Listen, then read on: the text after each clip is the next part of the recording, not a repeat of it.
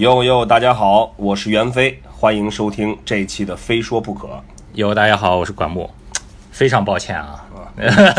按照惯例，现在轮到你抱歉了，按 按照惯例啊，没事是啊，咱咱们今天这期呢，算是个号外，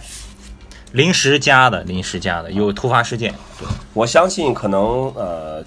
就是关注我们《非说不可》的这个滑手们，大概已经会猜到我们这期要说什么内容了。昨天，如果你们。关注了这个袁老师的微博，关注了“非说不可”滑板“非说不可”这个微博账号，以及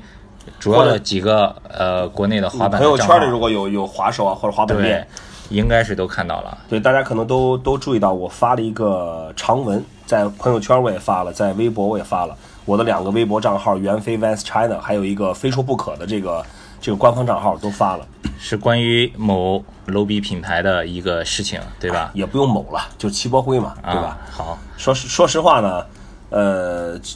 要没没没这档子事儿，我还真是不知道齐波辉是什么东西。是的，对。呃，说起这个牌子呢，其实早在亚运会之前，它怎么进入进入到大家视线的呢？就是一个突然发了一个莫名其妙的横空来了一个，成为中国滑板国家队的官方合作伙伴。对。先这个讲昨天这个事儿之前，先给大家做一下这个背景的介绍。对，就是多长时间？几几周以前还一个月以前，就突然开始开始之前，对，跳出来一个某 low 逼品牌，就说他们是中国国国家滑板队官方赞助品牌，然后大家一片哗然。嗯，说先说一下啊，这个呃，对于品牌的审美呢是个人喜好，我们在这说这个品牌 low。就是仅代表我和管木的观点，至于他真正 low 或不 low，大家可以去自己去有自己的评判，对对吧？然后呢，这个当时呢，其呃，他们发了一个一些照片，是在南京的滑板场里跟一些滑板的小孩拍了一下照片，穿着统一的运动服。首先，其实那些小孩呢。也不是很熟吧？那个小朋友练滑板也挺辛苦，估计是。嗯。但是应该是都是南京队的，但我不知道为什么找南京队的这些小孩拍一张照片，然后就说是国家滑板队的赞助商，这个有点奇怪，对吧？至少我们现在没有从任何官方的渠道啊得到说这个中国国家滑板队正式成立的消息。对。也没有非常明确的一个中国国家滑板队的大名单。但是说，呃，有一点是可以肯定的，就是这个齐博辉这个牌子呢。在这次横空出世之前，没有任何关于滑板的任何的消息。对，呃，包括他在打了这个广告之后呢，很多滑手就跑到他们的官方淘宝去问客服，哎，有没有滑板鞋啊？呃，有没有跟滑板相关的这种装备啊？客服也是一问三不知，然后推荐了一些什么凉鞋啊、童鞋，就给了滑手说这些鞋是是可以滑板的。最逗的是，他们有一个。儿童凉凉皮鞋的广告里面，一个小孩穿了一双凉皮做的鞋吗？就是那种皮凉鞋，然后就踩着一个滑板什么的。我觉得这个就很危险，跟玩具滑板一样，对吧？这个是对消费者一个很大的误导，非常大的一个误导。如果呃小朋友穿这个鞋滑板受伤了摔了怎么办？呃，我举个例子，如果如果他看了他这个广告，哎，小朋友本来有一块滑板，想去买双滑板鞋。看了这个，他对滑板不了解，看了你这广告，买双凉鞋去滑板了，脚趾头戳了，指甲盖掉了，算谁的？对，所所以说，就是在在这个昨天的事情爆发出来之前呢，就是在亚运会之前，他的一些表现就是用了一些很不专业的手法来来蹭滑板的热度，来沾滑板的光。那我也是以本人的名义，也已经是发发了微博和这个朋友圈去抨击他们这种这种行为。那后来呢，其实。我在我看来，可能在大多数滑手眼里看来，那这个牌子可能也就哎沾沾亚运的光，就是发点什么跟滑板相关的这种这种这种帖子就就完事儿了，大家就不用理会，就让他去爱干嘛干嘛吧。然后在昨天呢，我突然发现了这个这个这个齐波辉啊发了个什么东西呢？他发了一个叫做。因为前一段在印度尼西亚亚运会刚刚结束嘛，对对，亚运会今年也是第一次有了滑板的项目，对。啊，中国也去了一些滑手，七个选手，去了一些选手。据我的了解是，这七个选手里面呢，就是有这个。有上海队的，有南京队的。上海队的两位选手是小黑和孙坤坤，是有陕西队的高群祥，对，呃，还有惠子轩，惠子轩是代表哪个队去的？湖呃湖北湖北队是吧？对。那另外三个就是那种滑板运动员啊，滑板运动员所谓的跨界选材出来的选手啊，一共七个人。我不知道是齐国辉是不是就是把他们这七个人当成了中国国家队？嗯，其实他赞助的只是南京队。对啊，如果你是说中国国国家队合作伙伴的话，为什么为什么这个这个小黑、高群翔、惠子轩还有这个孙悟空没有出现在这个合影里面呢？对对对还是还是你们觉得他们穿运动服不好看是吧？还是人家不爱穿？呃，总而言之呢，昨天呢，在七博会又发了一个发了一个帖子，叫“备战东京，为梦想为梦滑翔，倾听中国国家滑板队队员的故事”。他们的官方微信公众账号发的这个，哎，然后呢，呃，我就我就打开看了一眼这个这个东西啊，其实那些什么行文老套那种全说的官话套话，我就懒得说了。然后我发现也除了这些，就是他们这个就出现在他们那个官方海报里的滑板这个这个滑板运动员之外呢，他们也把小黑就夏小军，呃，把惠子轩、孙坤坤都放进去了。嗯，呃啊，高俊翔也在，然后每个人还煞有介事的放了所谓的他们倾听的这个介绍，那个文字一看就是不知道从哪儿扒来的。我也不觉得是他们真的采访这些滑手，真的倾听这些滑手得出来的这些这些内容啊。我再我再看呢，我我就突然发现有点不太对，就我发现所有滑手，就除了他们那个那个滑板运动员的鞋子，他们南京队跨界选材那几个小朋友，他们找的那个照哎片的角度都是看不到鞋子的。对，但是呢，像小黑啊、惠子轩啊、孙坤坤这些动作也多，而且有明显的这个鞋子露出的照片呢，无一例外的所有的鞋子上面都是把他们赞赞助商这个鞋子的 logo 给抹掉了，嗯，就 PS 掉了，看起来是光秃秃的一双鞋，也不知道什么牌子。我看到这个地方的时候，我就真的是觉得太无耻了，太无耻了。你你可以去，你可以，你如果厚颜无耻的把别人声要放到你的这介绍里面也 OK，也无所谓，对吧？你评论一下，说一说都可以。你这样是完全一种很无耻、很不尊重滑板和滑板品牌的一种做法。我也我也不用特意的去提这些小黑啊、惠子轩他们他们还有高群翔、孙他们赞助商是是什么，就是我就我只是真就代表一个滑板人，我站在一个滑板人的立场，我只说这个事情，我就觉得看不下去。然后呢，我就昨天早上我就就想了想，我就还就写了一篇长文，把我自己的观点、一些想法我就写出来了，然后发到了朋友圈，发到了微博，然后就在微博上特别多的滑手就是参与了这个讨论，包括也转发。在这儿，要不我就给大家把这这，段文把这篇文章念念一下。对，这篇文章在微博上目前累计转发已经一千多了，两个账号，对吧？一千三百多次，对，嗯很多滑手都有留言，引起了很大的共鸣。对嗯，如果你没有看到这篇文章的话，在这儿，袁老师给你们念一下。好，呃，这个文章标题呢叫有一个成语叫“恬不知耻”，有一种丑陋叫“齐波灰”。任何一个事物在火爆的时候，总是避免不了被蹭热度，滑板也未能幸免。当然，即使是蹭热度，大部分人也会注意个度。偏偏有一些小丑，不仅要蹭热度，还要误导观众，损人利己。就好比你以官方名义转发了一部和你毫无关系的电影，还介绍了演员，还做了评论，这些都没什么。但你硬要把这部电影的导演说成你自己，连演员都说成是你自己的，这就非常的无耻了。昨天，很多滑手看到齐波辉发送了一条名为“备战东京，为梦滑翔，倾听中国国家滑板队队员的故事”的推文。此前，这个齐波辉已经因为无耻滥用滑板选手和滑板元素给自己贴金，在微博上被滑手们骂到被迫删帖，所以此后的诸如此类，大家都对其保持嗤之以鼻的态度。当然，这似乎也并未影响这个牌子在丑陋和可笑的路上越走越远。而今天这篇推文不仅仅介绍了出现在他们官方海报上的国家队滑国家队滑板队队员，同样还介绍了几位野生滑手，向小军，也就是大家很熟悉的小黑，惠子轩、孙坤坤和高群翔。这四位滑手并未出现在那张所谓的齐波辉和国家滑板队官方合作伙伴的海报里面。硬要把不属于你的滑手放到自己的宣传推文里介绍，已经令人恶心。推文内容文笔老套，一股腐气不说，我们还吃惊地发现，在使用的选手照片里面，向小军和惠子轩，还有孙坤坤脚上穿的鞋子，包括高群翔，生生的被抹掉了他们赞助品牌的 logo，变成了无品牌，或者是想让读者认为他们穿的是齐波辉吗？齐波辉，你可以丑陋，这是你的自由，但你不可以无耻，无耻到肆意践踏滑手和其他品牌的底线。自从亚运会前，这个牌子莫名其妙的以小丑的角色出现在滑手视野里的时候，大家只是觉得他丑，一个此前和滑板毫不相干，没有为滑板做过任何事情的品牌，突然就要跑过来蹭滑板的热度，抢食由滑手们和众多滑板品牌，还有滑板工作者将近三十年以来在中国推动滑板的胜利果实，而且吃相极为难看，诸如凉鞋滑板广告，官方淘宝客服根本不知道滑板鞋为何物，甚至篡改其他品牌的鞋子放上自己的 logo。突然，我发现我找到先例了，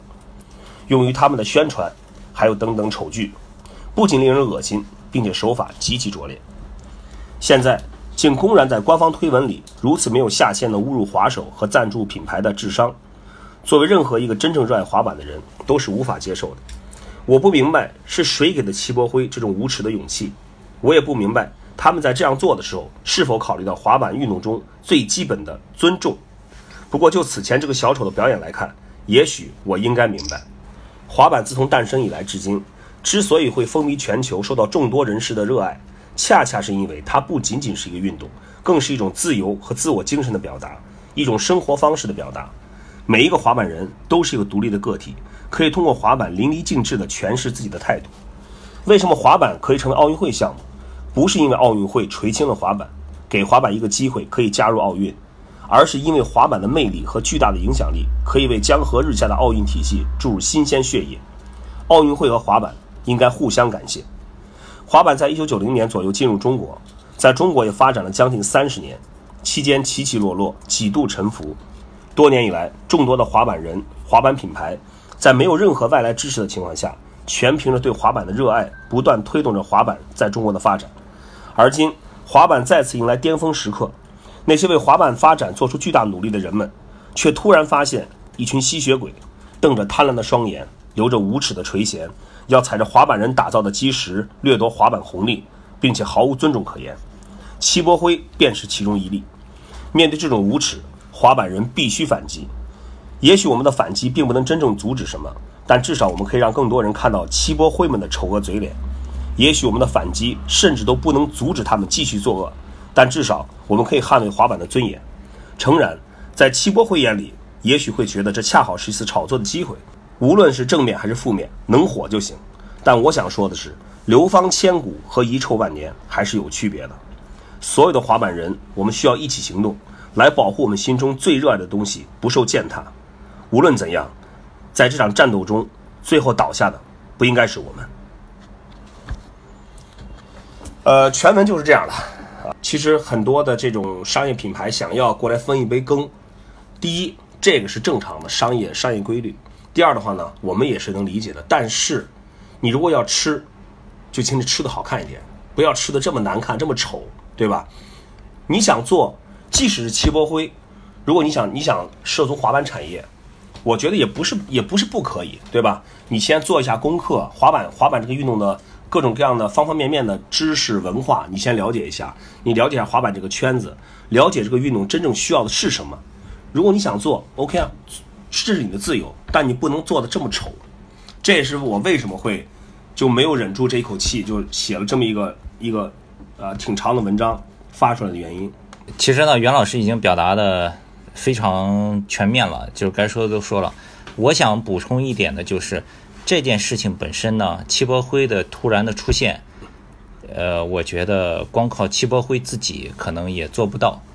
接下来呢，我相信也会有八波辉、九波辉的陆续的出现。对，滑手们自己都擦亮眼睛。呃，然后呢，这个微博差不多整整一天，呃，有很多的滑手在转发呀，在评论什么的，就就是大家都是都是觉得这个就是这个滑板运，如果你要是去推动滑板的话，是要有一个正确的方式和方法，而不是滥用滑板元素，给就是拿过来就用或者用的特别丑。呃，到了晚上，哎，我突然发现这个。该来的 还是来了。其实，在发这个帖子之前呢，我已经预料到这个，大家肯定都知道，微博上有很多水军嘛，对吧？我还在纳闷，这一天下来了，这个怎么水军也没什么动静啊？果不其然，到了晚上，哎，突然发现有一些这个很奇怪的声音出现了，一些很奇怪的账号出现了。讲实话，我印象中，在我使用微博这么多年里面，可能还真是。第一回有有水军，听说过没见过？哎，听说过没见过？真是第一次有水军介入到我的这个这个微博的帖子里面，然后我就我就开始看，我发现一个共同特点，这些水军呢，主要的都是一些带 V 的，看了看他差不多有都有个几万粉丝、十几万粉丝，然后呢，他们每条评论下边必然是跟着一大串的转发，嗯，和点赞，这是为什么呢？就是转发和点赞多，他就会上到评论的这个置顶上热门评论。那大家可能点进来就先看到他们的是看到他们的评论了，嗯，然后呢，他们这些下面给他们转发点赞的，无一例外点进去。就是那种呃两百个关注一个粉丝这种，然后什么微博都没有，什么帖子就那种僵尸粉，啊，就就就是这种，就无一例外，我我我点开去看都是这样的，太丑了，太丑了，就丑到简直是，就是丑上加丑了啊，呃，然后呢，但是但他们忽略了一个问题，就是我相信能能关注这个帖子的，基本上都是都是真的滑手，他们通过转发和这个这个这个点赞，把自己的这些水军帖子置顶之后呢。滑手点进来，就先看到这些东西。但问题是，我也讲过，其实戚伯辉这种行为对真正的滑手其实没什么太大影响。大家都非常明白他们是什么样的品牌。我这边想说的就是说，他们影响的其实是最最恶劣的在哪里呢？他们会影响那些本来对滑板还有兴趣、想尝试滑板，但是可能目前对滑板真正的核心的文化还不了解的这些人。他们如果第一眼看到齐柏辉的凉鞋广告，他们有可能就以为，凉鞋是可以穿着滑板的，对吧？他们如果第一眼看到的这个 Naja 拿着那个鞋，他们可能会真的以为 Naja 是他们的滑手，对吧？那么同时，如果他们看到这些齐柏辉所呈现出来种种的所谓的滑板的东西的话，也可能他觉得哦，原来滑板没有我想象的那么酷，可能我就不玩了。其实从一个发展的角度来看的话，这种行为其实伤害伤害最大的并不是滑手，而是滑板这个运动的本身。如果有越来越多的像齐柏辉这种牌子的这种品牌，去通过他们的渠道去宣传滑板，用他用他们理解的方式去宣传滑板的话，那么滑板在中国，在大众的眼里将会成为一个，就根本和真正的滑板毫无关系的一个一个，就是一个普通运动，可能看起来和其他的都没什么区别了，对吧？我回想，我其实不光是我，包括管老师，包括所有我相信现在正在滑板的滑手们，你们最早是。怎么样被滑板吸引的？我相信绝对不会什么是什么穿着运动服的这个滑板运动员，或者是齐柏辉这种品牌对滑板的宣传广告，他们的这种产品是绝对不会因为这个。大家都是觉得滑板是一个很酷、可以表达自我、很自由的一个运动，才会去喜欢，对吧？所以说，在这点看来的话，其实对于还没有滑板的大众消费者，怎么去引导他们去喜欢这个运动、喜欢这个文化，这是非常重要的一个一个课题。呃，然后呢，我也呃，我看那水军的之后呢，我其实我第一个反应就是挺可笑的。因为水军说的话呢，就是你看了你就会觉得，但凡有脑子人呢都不会这么说。但我呢，我我想了想，我觉得水军嘛，不就是拿拿钱替人替人发帖的嘛？他们其实并不在乎，他们今天帮的是七波辉还是八波辉，嗯，他们也并不在乎他们的要说的人是谁，他们只说哦，我拿了。我拿了钱，那我就要拿了五毛钱啊，替金主说话了啊，我就把把我的工作完成 OK 了，所以我也没有我也没有去回复任何一个这个水军的这个帖子，嗯，然后我也我也我也发了一个另外发了一帖，我说叫他们自生自灭吧，然后早上我也早上起来我也看到很多滑手就开始就骂那些水军，就是其实我想我我说实话，我看到这儿我看到那些滑手去去反击那些水军啊，去去。去实让骂那水军的时候，我个人其实我我挺感动的，因为这让我感觉到这不是我一个人在战斗，滑手们还是很团结的。对，在在在这一点上，我觉得所有的滑手都会去维护一个东西的利益是什么呢？就是滑板这个运动的本身。那从我的，因为我的出发点也是从滑板的这个出发点去出发。你你如果说你硬要说让我说啊，我我发这个文章的出发点或者我是什么观点？其实就俩字，就是滑板。我们要我们要的是最纯粹、最核心的滑板和滑板文化，而不是一些乱七八糟的和滑板毫无关系的一些东西来扰乱我们，来去丑化这这些东西。所以说，呃，在这儿呢，我也想，呃，对所有，呃，在这次这个算不算事件呢？我觉得就就这个事儿上，呃，站在滑板一边支持滑板，呃的滑手们说一声感谢，呃，因为正是因为有了你们。很多正确的观点，很多呃维护滑板的行动是可以得到一个发扬。这个事情过去以后，我觉得它它它不会是唯一的一件事情，也不会是最后一件事情。在未来，随着滑离奥运会越来越近，呃，随着这个这个滑板运动越来越热，那么肯定还会有更多的这种牌子加入到滑板的淘金潮当中。那么在在这种情况下，我相信所有的滑手、所有的滑板店的主理人、所有的滑板的团体，包括所有滑板的媒体人、从业的从业的相关人士，其实大家都可能需要好好的去想一想，怎么去保护好这个这个我们的滑板真正的核心的东西。呃，也许我们做不到，就是说真的是呼风唤雨，或者做不到去改变什么大的东西，但至少我们可以做好自己，我们可以保护好我们手里面和心里面对滑板的这种热爱和执着。既然大家都是滑板人，那大家可能就是就不用想那么多，至少你把滑板这个运动本身给它维护好了，不要让它在自己手里面就就变丑，或者是变 low，或者是因为自己的一些问题。呃，导致这个滑板的发展受到一些阻碍。这这要有一个底线，就就就就可以。对，这两个字用的很好，底线。呃，这次说实话，齐博辉就是真的是触到了触动到滑板人底线了，我觉得是。对，因为滑板人，我觉得是一个基本上是一个不太会去